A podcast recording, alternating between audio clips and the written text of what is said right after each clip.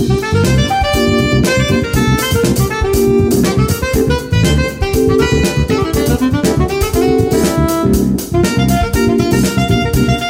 国のリスナーの皆さんこんばんは。内田まさです。金曜日のこの時間は夜トレをお送りしていきます。今夜も夜トレは FX 投資家を応援していきますよ。さあそれでは今日のメンバー紹介からいきましょう。ゲストです。H スクエア代表の佐藤隆二さんです。どうも佐藤です。よろしくお願いします。よろしくお願いします小杉団長です。はいプライム小杉です。よろしくお願いします。お願いします。ノーディーです。ノーディーです。よろしくお願いします。お願いします。さてドル円ですけれども現在142円58銭から59銭あたりでの取引ということになっています。えー、今日は高値が144円台前半そして安値が141円台のミドルということですからまあおよそ3円ぐらいは動いてるという。激しいですよね。本当に、まあ天井圏まあねあの動きだとは思うんですけども、そろそろ一旦まあいいところまで来てるって感じですか、うん、そうですね、まあ、テクニカル的に言っちゃうと、はい、21日の移動平均線と4%超えちゃったんですよ、帰り率が。25 21から、うん。はい、水曜日に4%超えて、はい、今回今回ってこの3月からの上昇局面の中で4%超えて、はい、なんていうのかな翌日も上がったのっていうのはその水木だ今週の水木だけそれが必ず下がってるんで。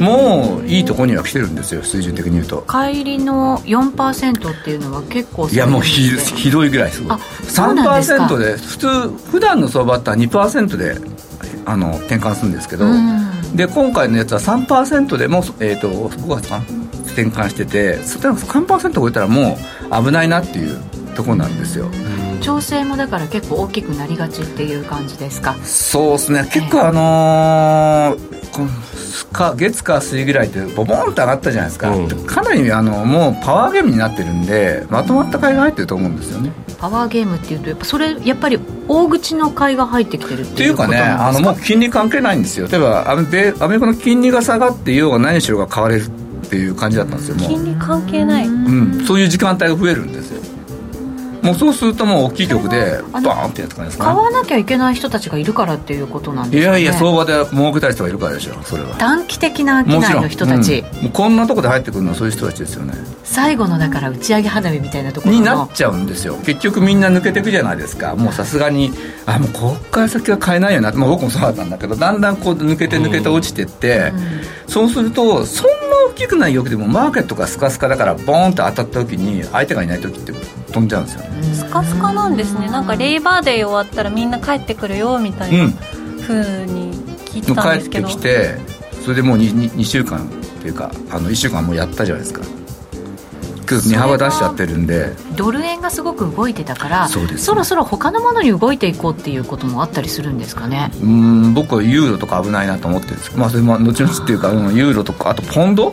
ユーロポンド？ポンドね。この辺の通貨ちょっと大丈夫と思ってるんですけどね。1.14でした1.41だっけ？あれどうしたっけ？14だっけ？今1.1は、まあ、維持はしたんですよ今回、うん、維持はした。もうあそこ抜けちゃうとちょっと底なしかなと思って見てたんですけど、まあ、とりあえずあそこは維持して、えー、1.16まで戻したんですけどやっぱ戦えてますよね今日もねこの時間になって。歴史的な水準ですもんねそうですよね。ちゃったらね結構大変な感じがしますよね、まあ、でも政治的にはね新しい首相が誕生してっていうことになりましたけど、エリザベス女王がねお亡くなりになられてっていうところなので、ね、なんか本当にちょっと今いろんな面で大変だなって感じがしちゃいますね。そうですよね、あの少なくともポンドはテクニカル的で短期ではいいかもしれないけどもう買いたくないですよ正直言ってこの通貨まあ、ユーロもそうなんですけど、はい、戻ったら売りでキーあのうまくいくし1.17の今1.1の話したと思うんですけどその前に1.17っていう、まあ、チャートポイントがあったんですけど、うん、そこを割れた後の後の戻りの朝 5, 5日連続安がつけてるんですけど、はい、もう素直にスポンスポンスポン下がってくるんでこういう相場ってもう多分売りの回転も効いてるしなかなかあの戻れないんじゃないかなと思うんですよね、その買いたくないポンドに対して特に上がらない円っていうのは？まあ円もね逆には買えないでしょ。買えない。うんそうですよね。うん、ね、確かに。ポンドそうすると今日戻ったところ結構いい売り場になった可能性はありますね。ポンそうですね。ポンドの1.16台とかユーロの1.01のとこ、絶好の売り場だったと思いますよ。なるほどユーロ円、えユーロドル現在1.004849ぐらいでの取引、うん、そしてポンドドルに関しては今1.1566から67あたりということなので戻ったところちょっと頭叩かれてる感じですかね。そうですね、はい、これね次まあポンドまた1.14まあ多分そう遠くないタイミングで僕やると思うんですけどこれ割れたら怖いですよね、うん、正直言って。ね、うん、パリティとかね。うんちょっとこれ割れちゃうと怖いなと思うんですよね。コメントにも、えー、チャコッティさんがまさかのポンドパリティとかって入れてくれてますけどまさかがない世界になっちゃうかもしれないですよね。数か月前に僕言いましたけどねここでパリティやるんじゃないみたいな冗談で。ですか、うん。冗談が冗談じゃなくなる可能性が出てきた、ね、現実味を帯びてきたんでね、うん、いやそんな可能性も、まあ、来週になるとアメリカだとまた物価の経済統計発表されますし、ねはい、BOE があったりとかもねしますので、えー、そんな見通しなんかも今日伺っていこうかなと思っております、えー、リスナーの皆さんはぜひ、えーと、YouTube ライブに連動したチャットでご意見ご感想皆さんのトレード結果などお寄せいただければと思います。今日はトレードの質問も佐藤さんにどんどんぶつけていこうかなと思いますのでお寄せいただければと思います。それでは進めていきましょう。この番組は真面目に FX FX プライム by GMO の提供でお送りします。お聞きの放送はラジオ日経です。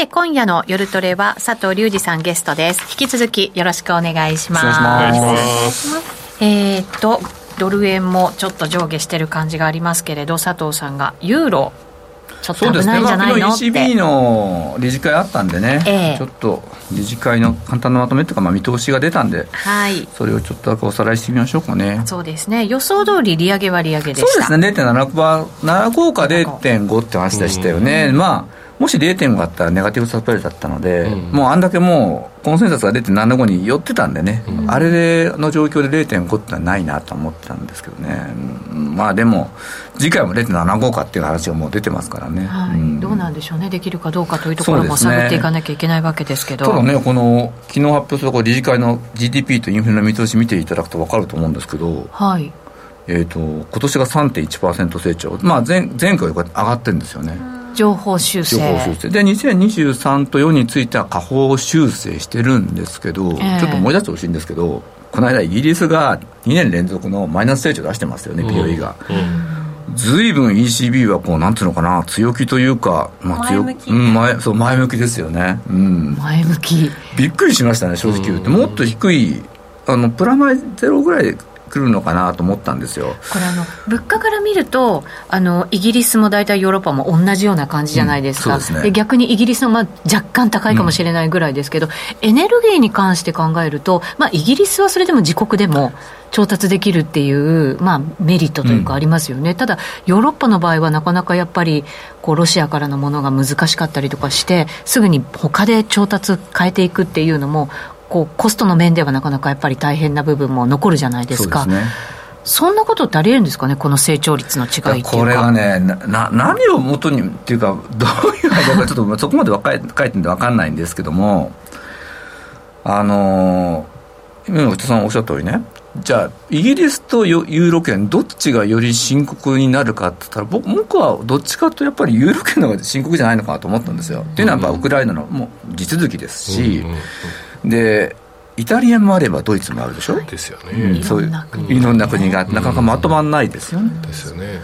でイギリスは山の、まあ、一つの国というか、まあ、4つの間なんだけど、連邦なんだけど、まあ、確かにその中で独立の動きはあるとはいえ、結束はしやすいんじゃないのかなって。いう、うん、そういう考えたときにね、そのイギリスがすごい、なんていうの、まあ、よく言えば、保守的というか、まあもう、海を出す気であの数字を出してきたのかもしれないけども、現実を見据えたこの間のあの経済見通しだったのに対し、ずいぶん ECB っていうのは楽観的じゃないのかなと、うん、でこれがすごい僕は危ないんじゃないのかなと、楽観的にしざるをもし得ない理由があるならば、あの0.75%の利上げっていうのは、あとオーストリアとかオランダとかあのドイツとかそういうなんていうのかな。要するに経済が比較的良くて、うん、積極的にインフレ対策をしましょうという国に対する気遣い、うんはい、でこっちの数字っていうのはイタリアとかスペインに対する気遣いなのかなっていう。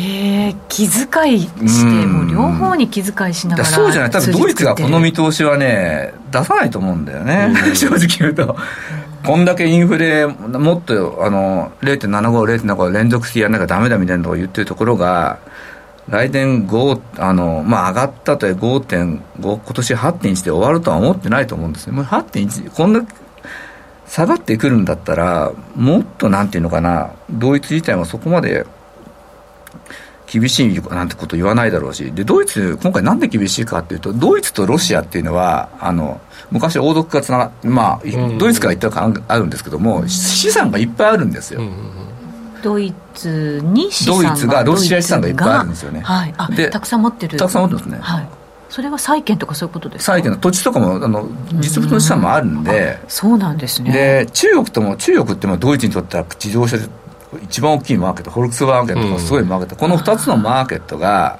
まあ、中国にとっては遮断とは言わないけどもまあロシアもほとんど無理ですよね。で中国もシュリンクっていうかもうだいぶ前に比べ以前に比べたらまあアメリカ米中関係の悪化によってもマーケットはこれ以上広がらない。しかも中国は中国でもうもらえるだけの技術はもらったみたいに最近なってますよね。自動自動運転とか車に関して言うとね。もう海外からその技術してもらわなくてもうちら自前できるようになってるんで。電気自動車100万円台とかで。そうそうそう、うん、レベルが違うんですよね、うん、だからあの設備なんかまだ日本から買ってるようなところもあるらしいんですけどもう自前で結構できるようになっていて、うん、本当に高性なものなんか精巧なものか、ね、じゃない限りはなんか自前で作れちゃうって言ってましたね、うん、でしかもすごい安いんだって言ってました、うん、ですね。ねそうですよね。だからそうなってくるとその中国今までこうに輸出したものが当然減ってくるわけじゃないですかドイツなんにしても。そうですね。そういうことがまあ当然分かってる中ではこんな楽天的というかなんていうのかな。見通しは僕は出さなかったんじゃないのかなと。そうです、ね、思いますね。大切なエネルギー関連はもちろんロシアからだし、うん、で資産もたくさんロシアにあってでそこがやっぱりうまくいってない。でこここれから先も、まあ、長期間改善する見通しがなかなか立たない、うん、でそれを売ってた方いろんなものを売ってた方の中国とも、なかなかやっぱり、そうですよね、うん、関係がそれほどなんかこう良くないっていうね、感じですもんね。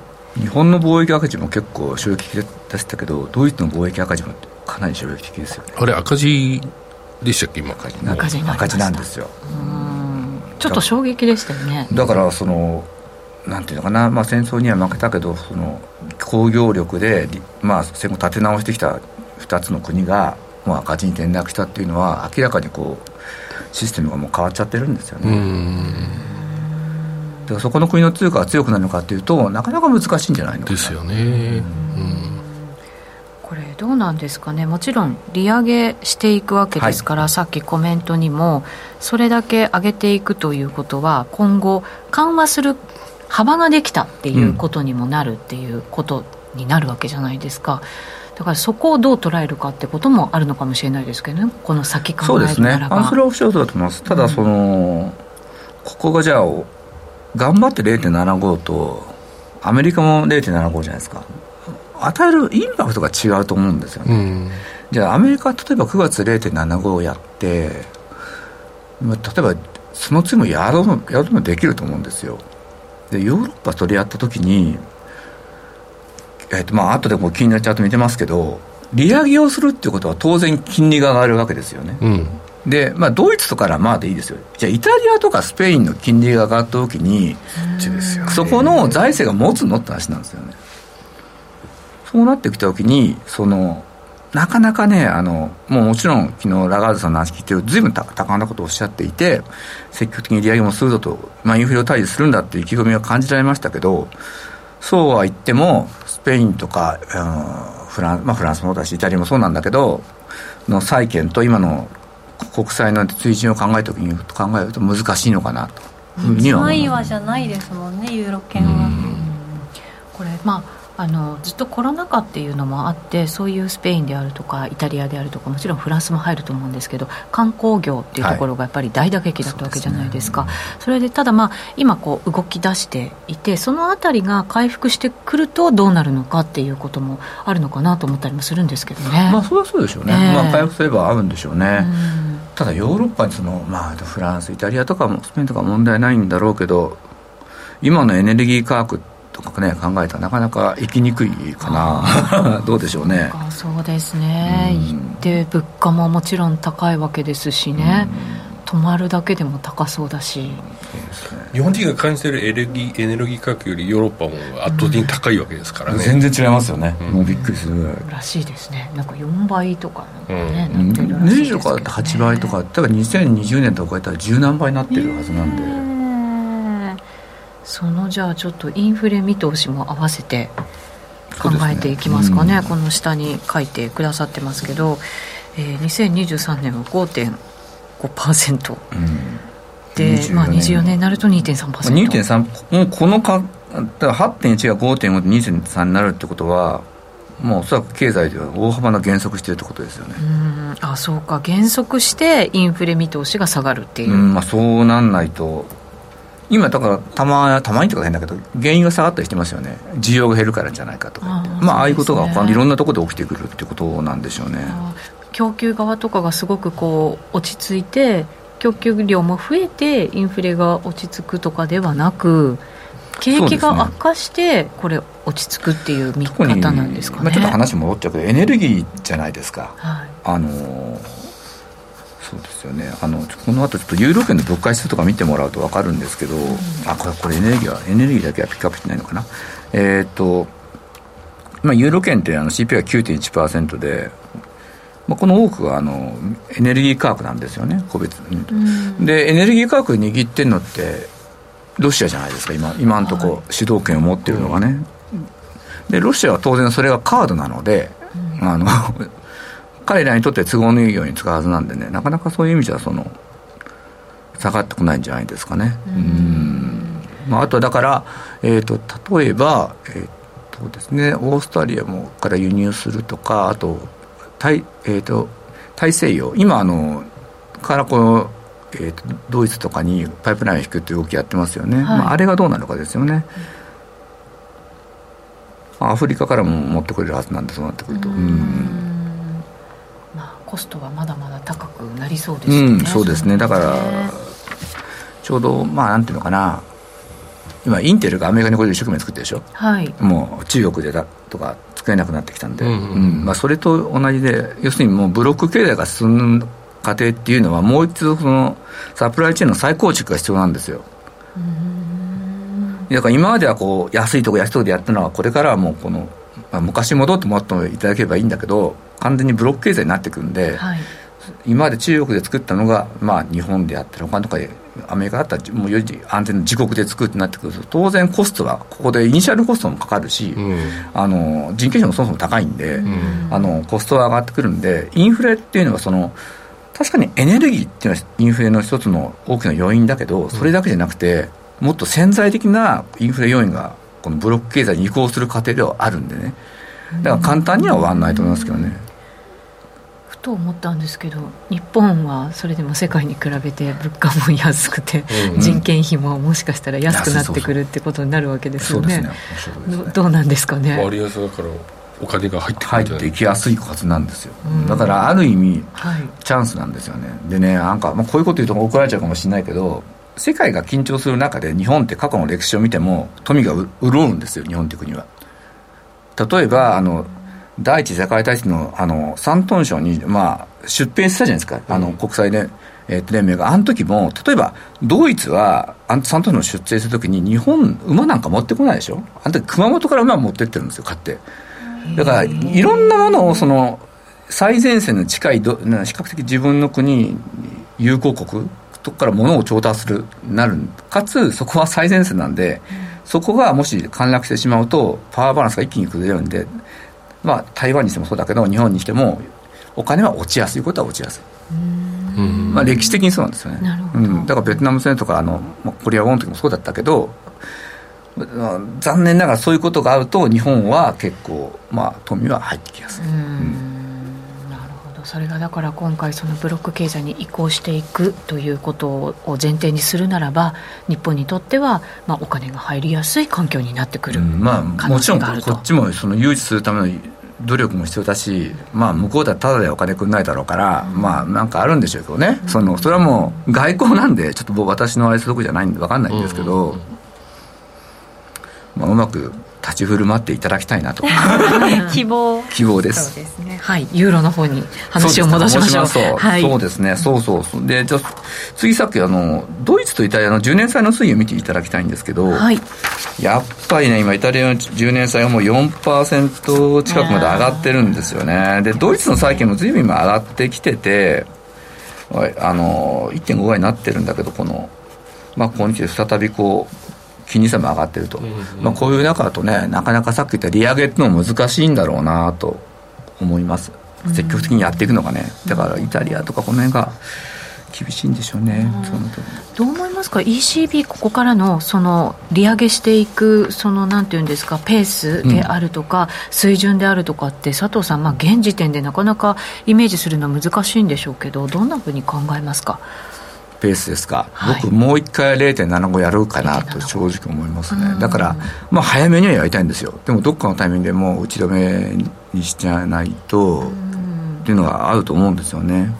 アメリカがまあ来年年明けぐらいに、まあ、一応なんか打ち止めになる可能性っていうのは、うん、その後緩和はちょっとね期待できる環境じゃないのかもしれませんけれども、ね、一応もしかしたら一旦も打ち止めになる可能性がありますよね。そうですね。あのね、えー、その金利の引き上げってことに関して言うと、うん、あのそこで終わるんですけど今アメリカはあのあのあれ 住宅債券とかをもう今までだったらこのなんていうのまた買ったのを今度引き上げ始めてるんで、うん、今度実際のお金の実態のマネーを引き上げてるんですよ、うん、だから、利上げは終わるかもしれないけども全体のマネーサプライお金の供給自体はさらに減っていくんですよ、ね、ペース早くなるんですね。ね。確かね、うん、だからそうなった時がアメリカは一番しんどくなるのかなというふうには思うんですけどね、だから金利だけじゃないところの引き締めっていうのはまだまだこう、結構強く続いていくんだよってことなんですね、うん、そこに関して言うとヨーロッパはそこはやんないのでまだ、はい、うん、だからあの緩和しや緩和そういうところでの緩和リアルマネーでの緩和ってのはあるんでしょうね、うん、まだまだだって ECB、まあ、ユーロ圏にはいろんなイタリアであるとかに国に補助出したりとかっていうのをしてますからね,、うん、ねですよね、まあ、だから相対的にそうなってくるとユーロっていうのは下がりやすいのかな、うん。なんかこのアメリカが打ち止めになるぐらいの水準でヨーロッパも同じようなタイミング合わせていくんですかね。そこまで持たないんですかね。いや どうなんでしょうねでもそれの話っていうと例えばアメリカが4%ってもう投資額総数になるじゃないですかこのペースでいっちゃうと、はい、もうすぐですよね。あと半年もないわけですよ、それって、うん、そこまでだったらヨーロッパは持つか持たないかっていうんだったら僕はなんとか持つのかなと、うん、で一つあのね、これはどういう形になるか分かんないけど、ウクライナの問題がど、まあ、決着はつかないんでしょうけど、休戦停、なんつったらいいんですかね、そういうの、正確に言うと、軍事作戦がとりあえず終わるということですか、うん、うん、一旦。はね。はい、それで、まあ、ロシアもどっかの妥協点、要するに彼らもお金が必要だろうから、まあ、天然ガスがまあ、前のほどじゃないにしても出してくるようになってくるとちょっと落ち着くでしょうね、うん、そこはヨーロッパにとっては一息つけるところだと思いますけどねそうですね多分ユーロ相場にとってもそうなのかもしれないそうでしょうね、うん、そうですねえー、高水さん、イタリアの選挙でユーロ、荒れそうときました、イタリアもね、9月25日とかでしたっけ、ね、確か投開票が、うん、イタリア、いつも荒れますよね、なかなか、ね、安定政権とはできないですね。うん。なんかちっちゃな政党がなんかより集まって作るじゃないですか、うん、ね、だからやっぱり常になんとなくこう不安定ですよね。そうですね、うん、まあドラギさんでもダメだったんだなっていうのうん、人気高かったんですけどね。人気高かったですかね、うん一気に壊れる時を壊れちゃうんだなっていう感じですね。まだまだリスクがあるのがヨーロッパ。そうですね、うん、で先ほど話したとイタリアも見ていってみましょうか、はい、イタリアすみませんイギリス。ねイギリスもこれも、まあ、皆さんご存知とはちょっと確認程度に、まあ、見ていただければいいと思うんですけど、まあ、イギリスの CPI が、まあ、10.1%、4次の高水準、まあ、すごいですよね。年ぶり高いよね。で PPI を見ると25%とかいってるんですよね。でってことは PPI が上がってるってことはまだ CPM 上がる。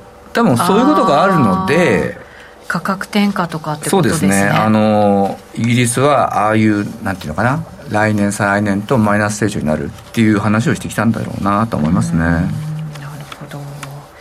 そうか PPI まだ上がってるんですね。上がってますねでもこれを移してこのアメイギリスの10年生見ていただくとこれが急角度なんですよすごい。すごいね、うん。えー、急角度で上がっていてもうこれを見るともうこれもちょっとポンド変えないなっていう感じはしますねもう正直言うて。これこの金融上悪い金融上昇ですからね。売られちゃってる。売られちゃってますね。そうだよね。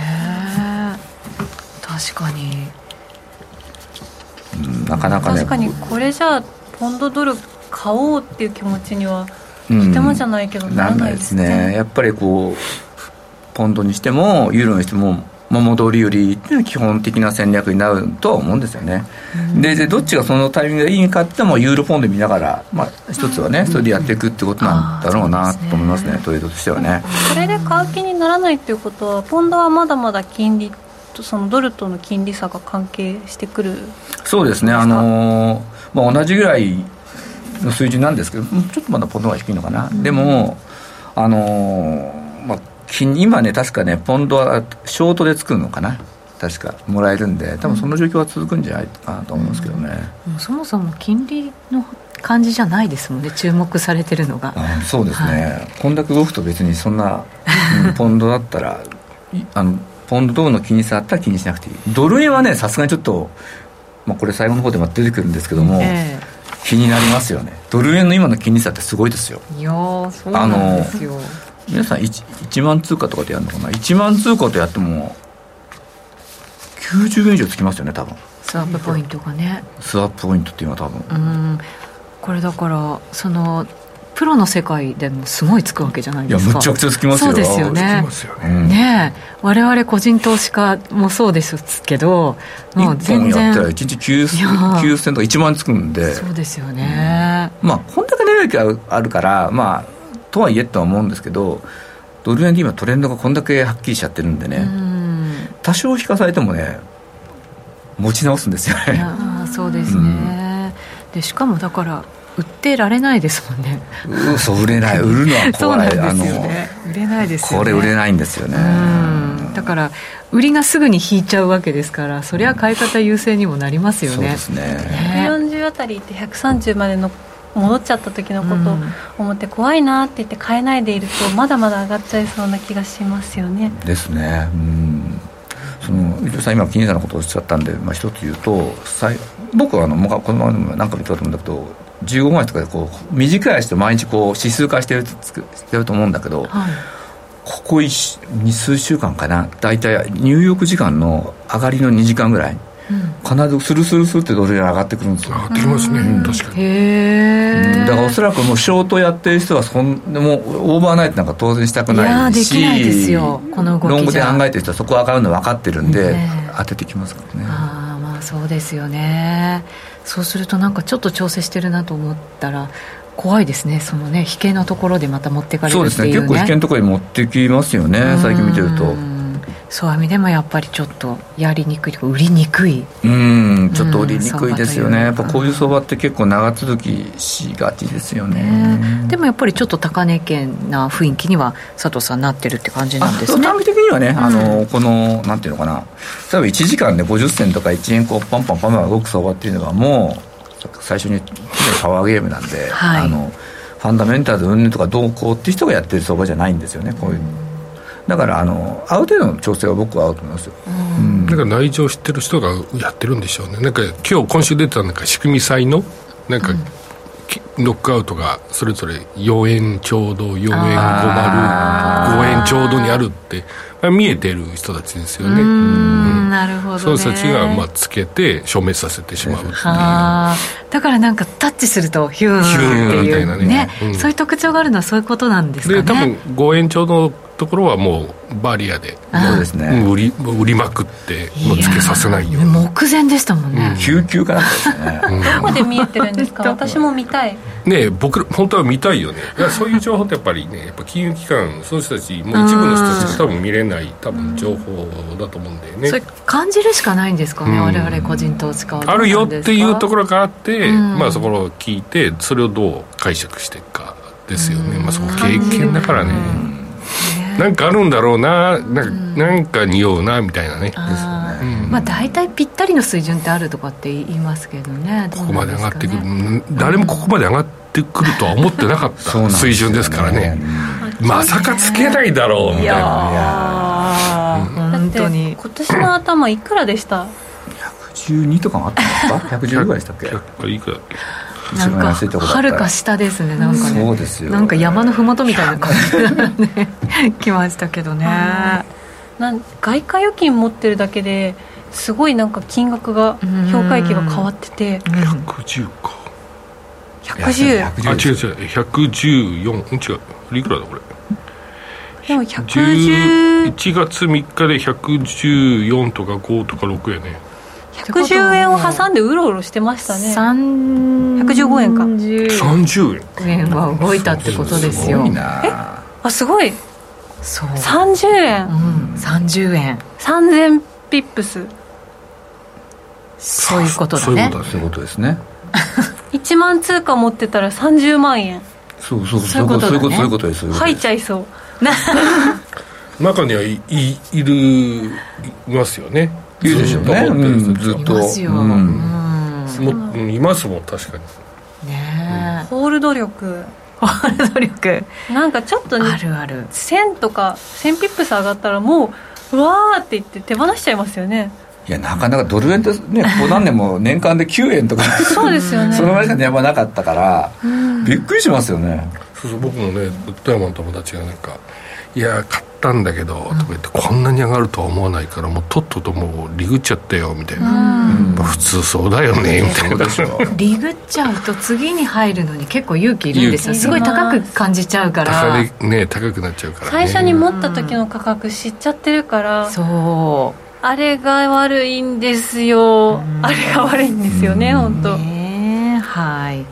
そういうちょっとトレードの仕方のコツもね、佐藤さんに、うん、はい、攻めていき方を教えていただきたいなと思います。はい、それはじゃあ CM の後で、はい、ということでお知らせです。FX や商品 CFD を始めるなら FX プライム by GMO 米ドル円などはもちろん原油や金も人気のスマホアプリで瞬時に取引トレードに役立つ分析情報やセミナーに加えて、お得なキャンペーンも随時開催。今なら選べる CFD リリースキャンペーンを実施中です。FX も商品 CFD も、そして自動売買やバイナリーオプションも、やっぱりプライムで決まり。株式会社 FX プライムバイ GMO は関東財務局長金賞第259号の金融商品取引業者及び商品先物取引業者です。当社で取り扱う各金融商品は価格の変動等により損害を被るリスクがあり、えー、投資元本は保証されません。商品ごとに手数料等及びリスクは異なりますので、当該商品等の契約締結前交付書面などを熟読、ご理解いただいた上で、ご自身の判断と責任において、事故の計算により取引を行ってください。お聞きの放送は、ラジオ日経です。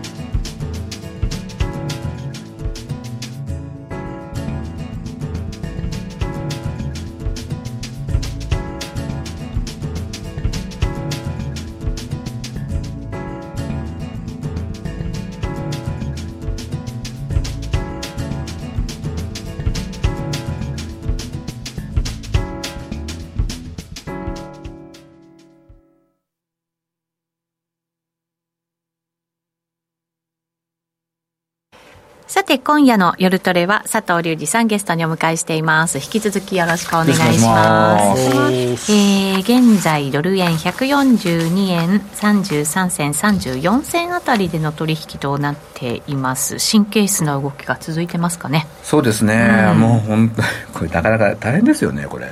大変？大変。うん。トレーダーは？トレーダーは大変じゃないですか。あの、なんていうのかな。まあ、ストップを、まあ、置いてる方も結構いらっしゃると思うんですけど、下手なストップはすぐ引っかかって終わっちゃいますよね、い、やー、そうなんですよ、うんうん、でも最近もう引っかかってもまたなんかこうそのもうちょっと安いところで買えるようになるかなとか思ってもういいやと思って引っかかれって思ってます。さすがもう。そうじゃない。トレーダーは違いますね。いやそうじゃないとなんかすぐ引っかかっちゃうんですよ、ね、そうなんですよ、ね、そう。皆さんどういう今トレードされてるんですかね？ね聞きたいですね、うん、皆さんどうなんでしょう、うん、ドル円なんですかね？やっぱり中心はね。ロングなのか。なんですか？それとも売り上がってまあもちろん売り上がってる人ももちろんいるでしょうけどね。結構売り上が大変しんどかったと思いますね今回。いやかなりしんどいですよね。勢いもいやスピードが大変。うんとびっくりしましたからね145円近くまでなんてね。ですよね。ねまさかっていう感じでしたけど。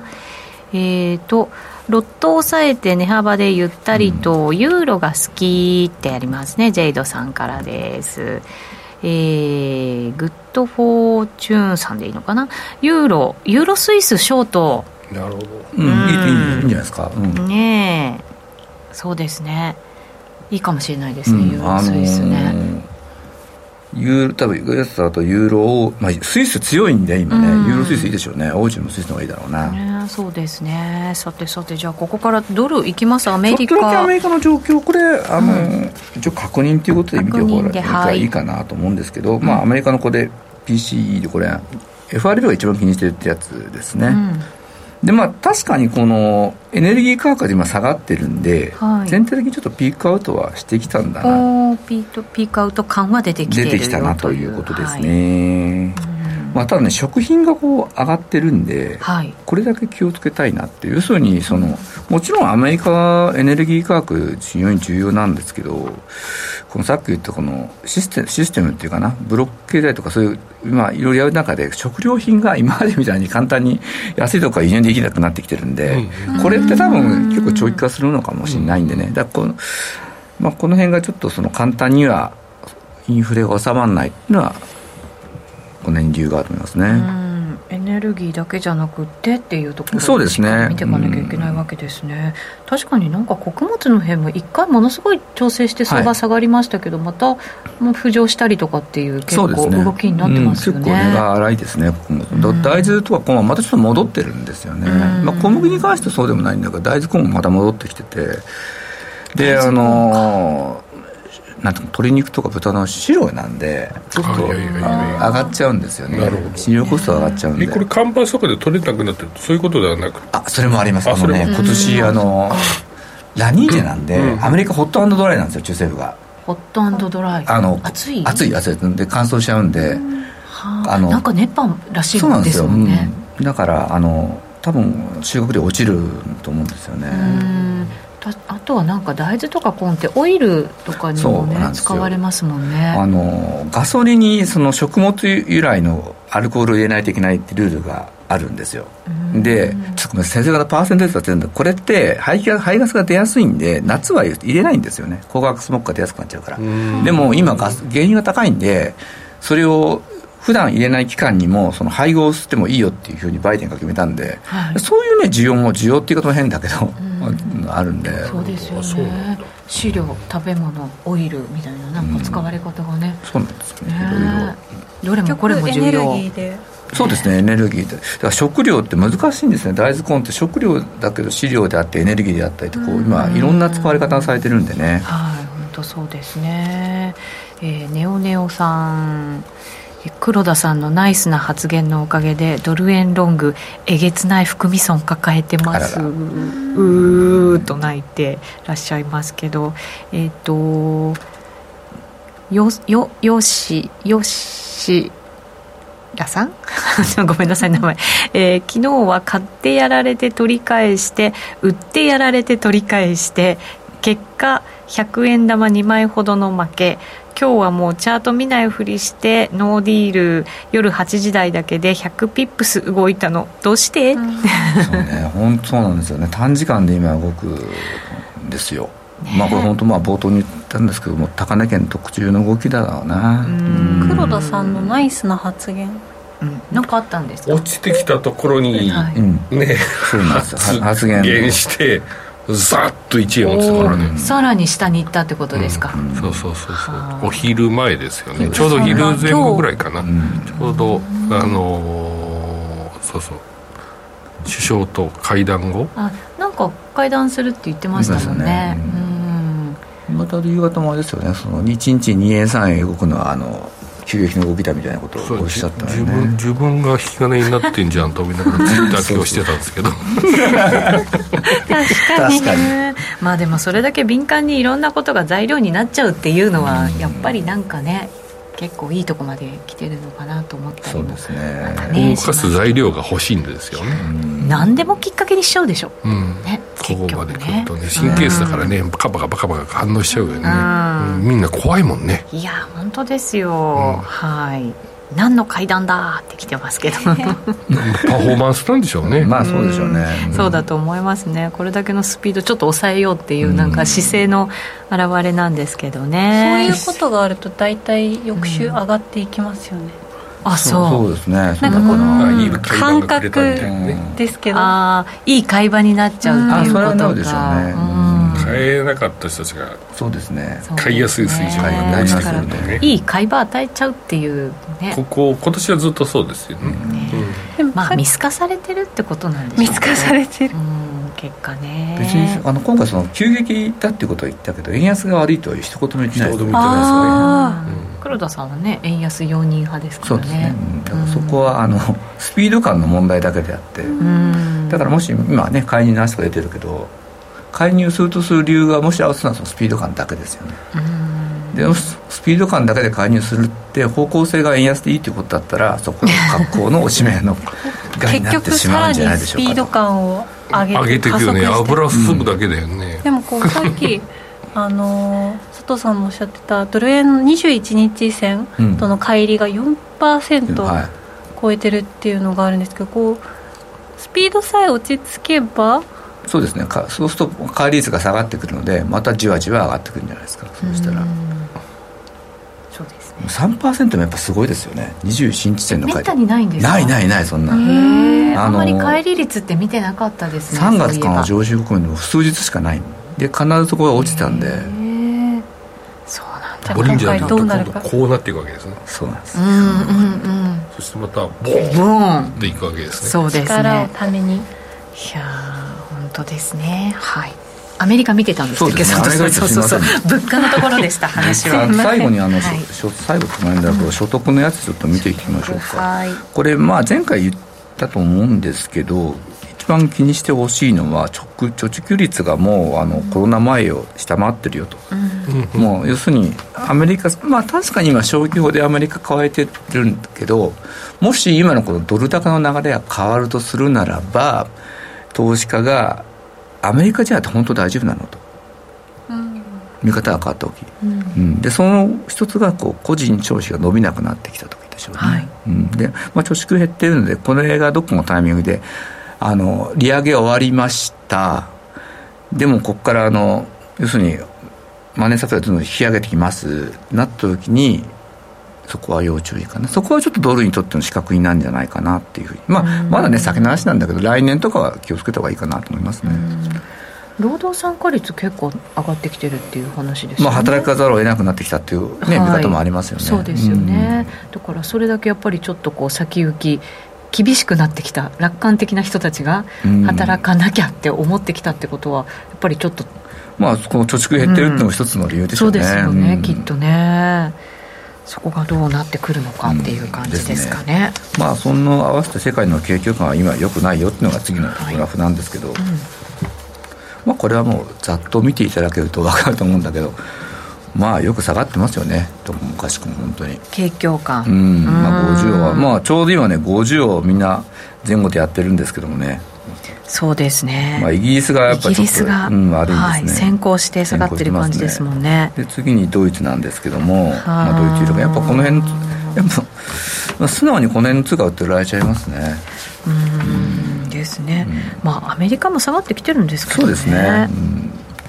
であのじゃあ最後にちょっと主要国の金利10年債2枚見てもらうと、はい、もう今の為替の状況と同じだなってよく分かると思うんだけど、下にこう青い線がこうあってこれが日本の10年債なんですよね、はい、まあそれは円売られますよねっていうまあ急激に開いてますからね今ね。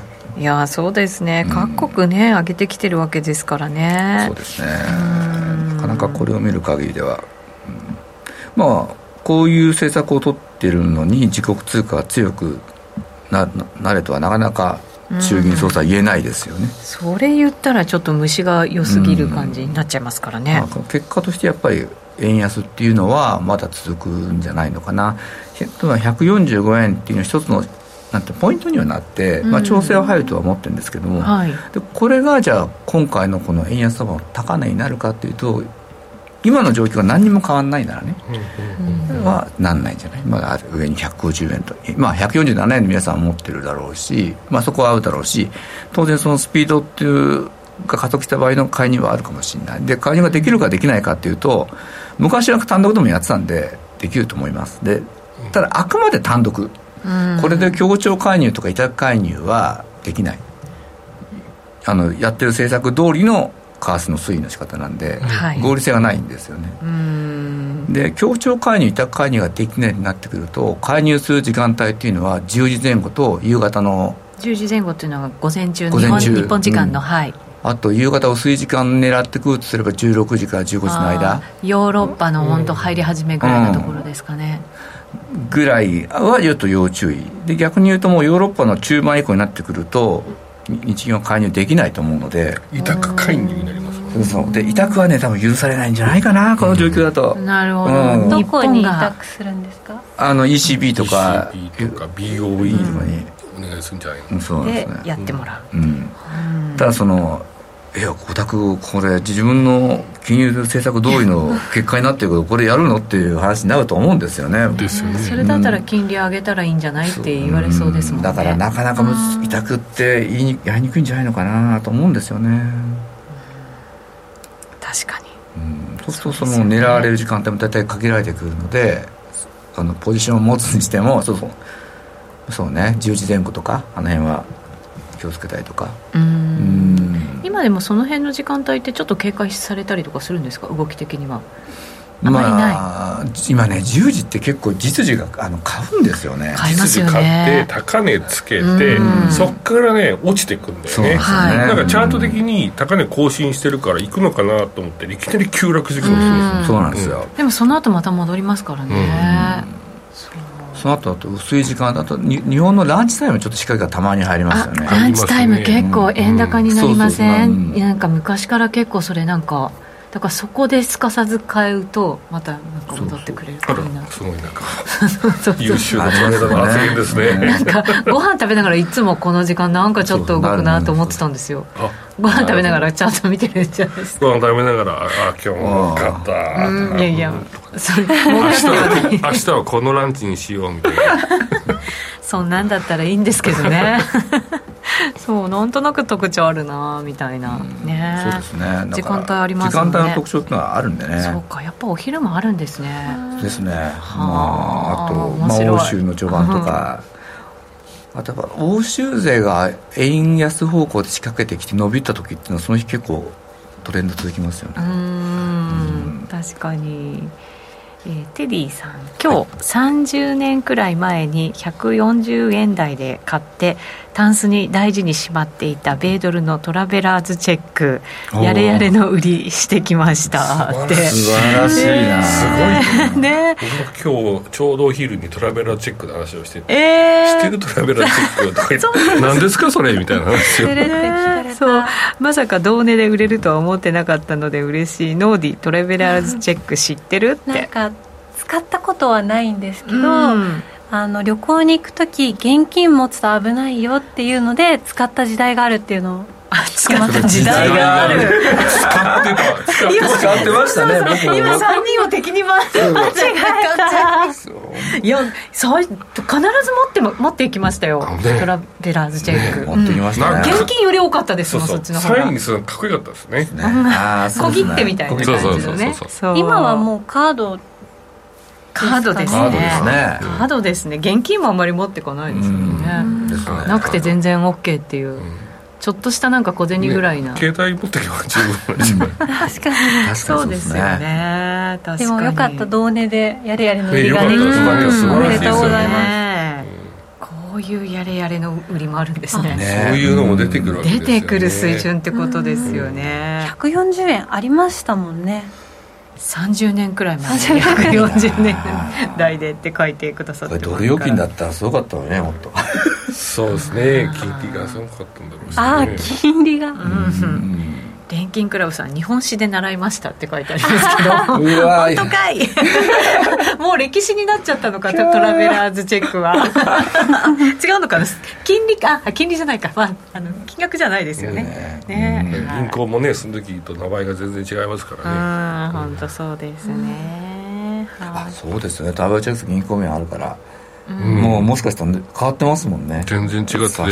ね今日話をして外為がね取引できるのね都銀しかなくて、うん、その時は都銀結構まだあったんで。あそっかトラベラーズチェックって銀行で買うから。そうそうそうそう。今はなきそう田舎者ホニャララ銀行。そう富山みたいな田舎だった時都銀がないからその当時はね、東京に来てあ行かないとみたいな。ああそうか、一段階あるんですね。東京の都銀で手に入れてお金持ってってお金持って。でトラベルチェックと交換する。大変だ。昔はまあそれが当たり前な、そうでしたね。感じでしたけど、はい、はい、ということで。ドルインデックス。はい話戻しますか？はい。ついつい今日はなんだか、まあ、懐かしの何かに。まあ20年目高いところ皆さんよく知ってると思うんで、まあ、こんなふうになってもう上抜けちゃう。ボックスも完全に上抜けてしまったねっていうところですよねそりゃそうですよ。30年前のトラベラーズチェック交換できるぐらいですから。ねね。トラベラーズチェックってでもすごいですね。有効期限みたいなものがない。もうお金,、まあ、お金だ金ですからね、確か言わないな。確かに。ね なんだろう。なんか揃いました。なんか年寄りとか今嫌な感じ。で。3対1や今日ノーディーがなんか。勝ったな。負け。でも負けとか勝ちと。か おかしなことになってます。今日もノーディ来なきゃよかったって思うかもしれないから。ズームだったら今頃ちょっと画面消してたかもしれない。そうそうもう今日はおしまいなんで閉店みたいな感じになってたかも。はい。さあそして今週の主要通貨の強弱も持ってきてくれました佐藤さん。そうそう、はい、スイスが強いんですよ。うんねさっきね、ユーロスイスのっていう話ありましたけど、まあ、来週もこれが強いかどうかちょっと分かんない。まあ一番下のやつは多分来週ちょっと戻ってくるかなとは思ってるんですけど。スイスも金利ね、うん。上げ上げましたよるんでし上げたんですもんね、うん、上げましたね、うん、あれも本当についつい国人がサプライズ多いですよね、ね、びっくりしましたよなんででしょうねあれなんであんな サプライズ好きなんですかね。まあ秘密にしとく国だから。ですかね。ちょっとびっくりしますよね。でもなんかね介入はするみたいなのはっきり言ったりするじゃないですか、うん。うん、ガンガンしてるみたいですよ。まあそうでしょうね、きっとね。ごめんね対話する気がないスイス。いや本当そう。いつも寝耳に水って感じで。うん。スイスや。嫌ですね。まあ。橋を外すからね。そうなんですよね一番こういいなと思った時にこうポロッと外しますもんね。こういうね気をつけないと。スイスやる方はマーケットも遅いからね。確かにそうですね。さて佐藤さん来週どうしますか？来週どうしましょうかね、ね、アメリカの物価指数あ物価指標も出てくるでしょ、うん、まあその辺がすごい注目されるんだろうけど、うん、僕来週はちょっとドル円弱いのかなとまだ思っていて。はい。調整入りっていう感じですか？そうですね。でドル円ねまあ例えばこんな7月の時で9円も調整したじゃないですか、うん、でまあ一週まあどこまでいくかちょっと分かんないけど、はい、えっとね冷やしてみるんだったら、うん、えっとね100日移動平均線を見てほしいんですよドル円100日はい、うん、いやそれがすごい大きい指示なの今のところ。そうなんですか、冷やし冷やしなんで100日。で短期でやるんだったら1時間足の200移動平均。それ結構ポイントになるんでそれをちょっと見ながらトイレしてもらうといいかもしれないなと思います、ね、結構長めの線をうん、そうですね。まあでも1時間足の200本ってそんなあれなんだけど、うん、うん、まあまあそうですね。その冷やしの100日線は結構長今ね100だろう141円とかにあるのかな。すげえサポートされてますね。そうそうすごいサポート効いてるんですよ。そうなんですね。134円か今。チャート出ましたね。そうそうこれがね、100日線、冷やしの100日線だと思うんですけど、結構いいサポートになってるんですよこれ。そこまで調整するったら結構調整しますよ佐藤さんこれ。9円でしょ？90あそうかそうか、9円だと考えたら。134円うん、これが上がってくるまあ上がってくる過程で135円ぐらい、うん、で高値が144円の90銭で99銭だからまあ仮に9円調整合うとしても、えー、135円とか6円。だからそのぐらいあってもおかしくはないかなっていう。今度こそ買いたいってこういう時は思うんですけれどもね、実際下がってくるとなんか怖くて買えないよね、うん、だからもう黙って指し値指しときゃいいんじゃないの？強い強い。やっぱ違うなまあおっしゃるなんですよ。忘れた頃に刺さってその時はもうなんか展開が変わってて。それ怖いよ。あれ？こんなオーダーしたっけ俺みたいなね。それある。何これ何これみたいな。忘れっぽくなっちゃってる え。えなんかやっぱ本当ねこう急激だったんでちょこちょこちょこちょこしか買ったり売ったりなんかこう短いスパンでしかできなかったんで刺しときますか。うん。ね刺しとこうよ。9円ぐらいのとこに。忘れないように気をつけないといけないね。などうやってメモメモじゃない。どうやって覚えてればいいんでしょうね。付箋貼っとけばいいんだ。もうすごい。トレーダー言うことが違うな。付箋貼っとけばいいんだよそんな どこに貼っとけばいいですか？パソコンに？パソコンに？パソコンに。パソコン持ってない人は？あでも違う。指し値も指すしそもそもレートの通知入れとけばいいですね。そうそうまず落上通知来るでしょ、うん、なんかメール見ない。でもほらチャートに出出るでしょ。指し値入れれば。このなんかね線とか出たりしません？うちは出ないけど、ね、出るとこもありますよね。うん、うん。メメールちゃんと見ます、うん、ライン引いとけばいいんじゃないですか？こう自分で横線、あ確かに確かに、うんこれ何の線だっけ開いたらポジション持ってますよね。まあ分かるよ、ね、そこまでいったら。毎日見てるからそれは忘れんでしょあ忘れないですね多分。と思いたい、ね、調整してきたらねワクワクするかもしれないし。にしとけばいいんだ。あそうそうそうそう。そうしとけばいいんだわ。そうしましょう。ねえ。普段をしようで。普段をしようで、ね、黙って刺しとけ、はい、ということで間もなくああっという間にの皆さんとはもう終了でございます。はいそうですね。調整する可能性もあるということですから、ちょっと注意しながら、ただニューヨークの終わりぐらいはなんとなくねドル買いになっちゃうりますね。ねはい。そのあたりもこの週末注意をしていただきたいなと思います YouTube ライブで、えー、延長配信ちょこっとだけやりますのでお付き合いいただければと思います。この番組は真面目に FXFX プライム by GMO の提供でお送りしました。